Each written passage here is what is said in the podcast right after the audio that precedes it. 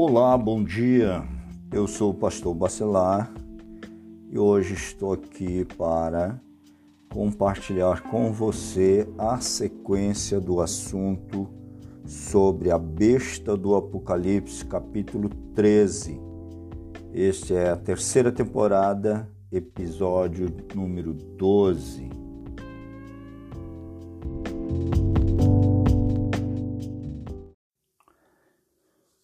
Hoje, então, nós vamos falar aqui na sequência sobre este assunto da besta do Apocalipse, capítulo 13. Nós partiremos aqui do versículo 13, 5.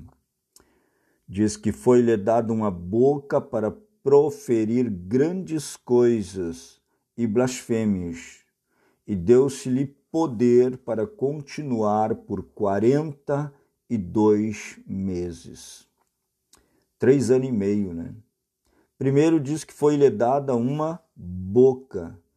E este versículo, ele também tem um paralelo com o seu contexto que está na passagem de Daniel, capítulo 7, versículo 8, onde está escrito: Estando eu considerando as pontas, eis que dentre elas subiu outra pequena, ou ponta pequena, isso quer dizer o anticristo, diante da qual três das pontas primeiras foram arrancadas. E eis que nesta ponta havia olhos, como olhos de homens, e uma boca que lhe falava grandiosamente. Isso é dito porque, conforme já vimos, esse homem apesar de grande inteligência explicado né, somente sobre base humana, não pode ser explicado somente sobre base humana. E aparece que por seis vezes é, número do homem.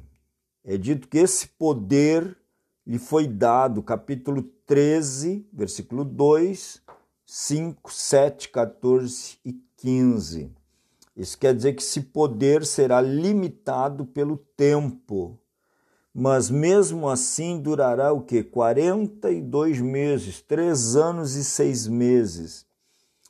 E nós encontramos outros termos técnicos frequentemente empregados para descrever o período sombrio chamado de Grande Tribulação onde se emprega a frase um tempo, tempos e metade de um tempo, Apocalipse 12, 14, como sendo igual a 42 meses ou 1260 dias. Então essas expressões que denotam período durante a grande durante a qual a cidade santa foi calcada aos pés dos gentios, e as duas testemunhas profetizaram, a mulher esteve no deserto, e a besta que subiu do mar ocupou o trono que herdou do dragão vermelho. Versículo 6 ele diz: E abriu a sua boca em blasfêmias contra Deus para blasfemar do seu nome e do seu tabernáculo e dos que habitam no céu abriu a sua boca em blasfêmia. Quer dizer, o anticristo, ele blasfemará os poderes do mundo superior, ridicularizando sua própria existência. Ele vai tentar apresentar aqui as próprias explicações acerca de todos os problemas difíceis do universo e conseguirá, segundo a palavra de Deus, enganar a maioria dos homens com seu aparente poder messiânico nós vemos que o tabernáculo de Jerusalém, o templo lá, foi alvo das blasfêmias de Antíoco IV Epifânio. O, o tabernáculo do céu será objeto das blasfêmias do anticristo, isso é escrito aqui, durante esse período tá? da de existência na terra, durante sua vida terrena. O Filho de Deus, ele foi alvo cerrado das grandes blasfêmias dos rebeldes fariseus. Se você estudar a vida do Senhor Jesus Cristo, o ministério, o tempo que Jesus começou a pregar e fazer milagre, você vai observar o quanto o adversário, o inimigo do Senhor, usou a maioria das pessoas para levantar calúnias, blasfemarem, eh, causarem grandes dissensões entre o povo, blasfemando então do infinito Espírito de Deus. E assim ultrapassaram todos os limites da redenção, conforme Mateus 12, 31, 32. A palavra de Deus diz que contra a blasfêmia do Espírito, do, contra o Espírito Santo não há perdão. E os súditos da besta, porém, blasfemarão não só da pessoa de Deus, mas do seu nome, do seu tabernáculo e dos que habitam no céu. Já no versículo 7 do capítulo 13, diz a palavra que foi-lhe permitido fazer guerra aos santos e vencê-los. Deu-se-lhe poder sobre toda língua, ou tribo e nação é muito importante a gente observar isso aqui. Foi lhe permitido fazer guerra aos santos. Este versículo aqui, ele tem uma relação com o que Daniel fala no capítulo 7, 21, que aludido também ao poder que Antíoco IV teve de ferir e derrotar a nação de Israel. Também é importante observar que lá no capítulo 11, 7 tem algumas declarações importantes, onde são usadas palavras similares né, acerca da morte das duas testemunhas. Historicamente, conforme João, o profeta, uh, profetiza ali, encarava a questão, uh, o anticristo será a culminação desse poder satânico vindo do mundo exterior. Quando surgir no grande cenário mundial, o mundo inteiro sofrerá suas perseguições atrozes, e não apenas a igreja, não a da graça, porque a igreja não estará mais aqui, né? mas a igreja é composta pelos mártires e assinalados durante a grande tribulação.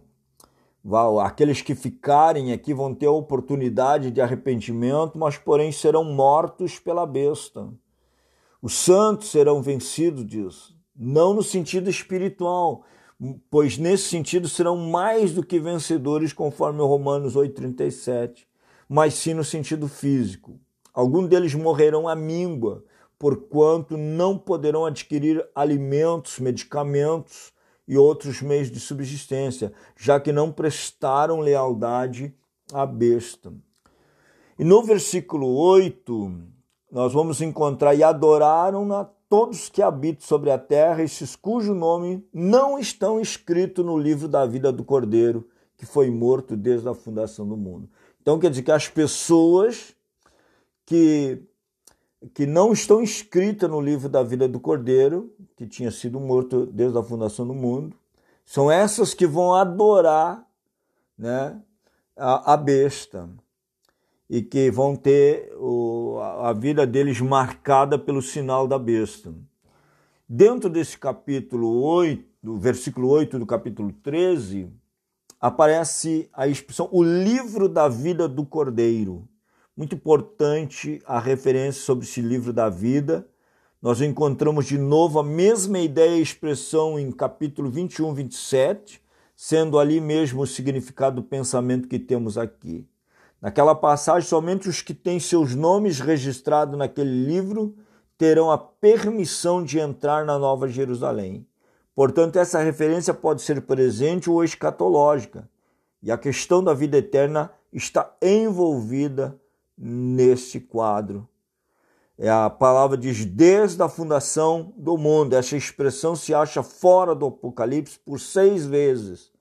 Lá em Mateus capítulo 13, 35, Mateus 25, 34, Lucas 11, 50, Hebreus 4, 3, 9, 26, 1 Pedro 1, 20. Já no Apocalipse, fora das duas passagens já mencionadas, é, o capítulo 17, versículo 8, a expressão nos leva a entender que o nome de alguém é registrado no livro da vida devido a expiação de Cristo, quer dizer, o sangue derramado na cruz do Calvário.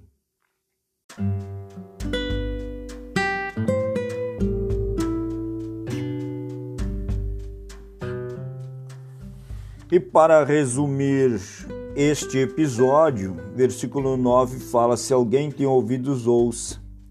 Muito importante essa expressão aqui, se alguém tem ouvidos, ouça.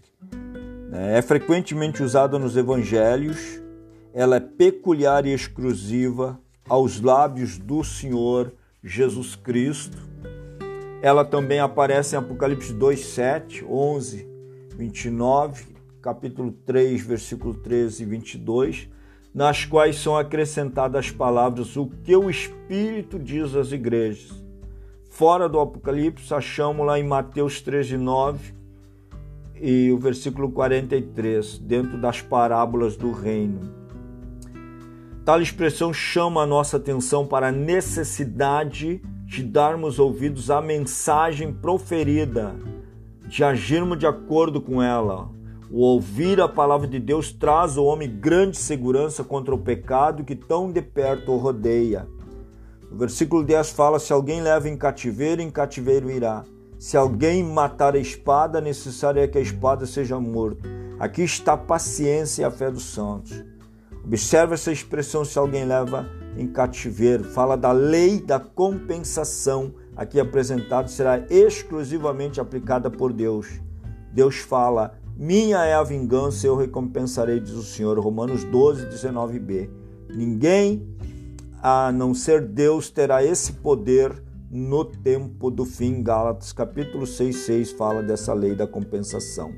A besta que durante seu reino tenebroso aprisionou os servos de Deus será aprisionada no lago de fogo. Apocalipse 19, 20 e o capítulo 20, versículo 10.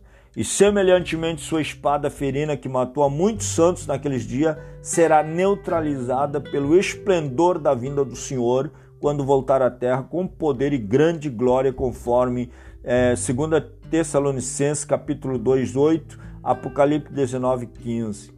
Aqui também temos para terminar então a fé dos santos. Fé é uma palavra que ocorre 244 vezes nas páginas do Novo Testamento.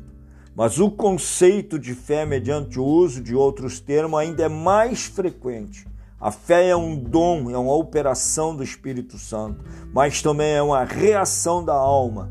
A fé em Cristo é um dom de Deus, conforme Romano 12, 3, é a operação de Deus, Atos 11, 21, é preciosa, 2 Pedro 1, é frutífera, 1 Tessalonicenses 1, 3, é santíssima, Judas, versículo 20, os santos aqui devem, devem sofrer as dores que lhes são designadas e triunfar por elas, mas isso só será feito mediante a paciência.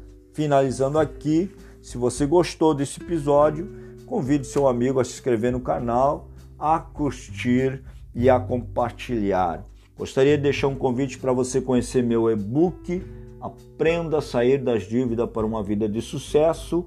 Tem o um link no Facebook na minha página, ou tem na página Pastor Bacelar, ou também no meu Face oficial ali. Você encontra o link da Eduz para adquirir um exemplar que é um PDV é, digital que você baixa ao comprar com seu sistema de compra. Muito obrigado.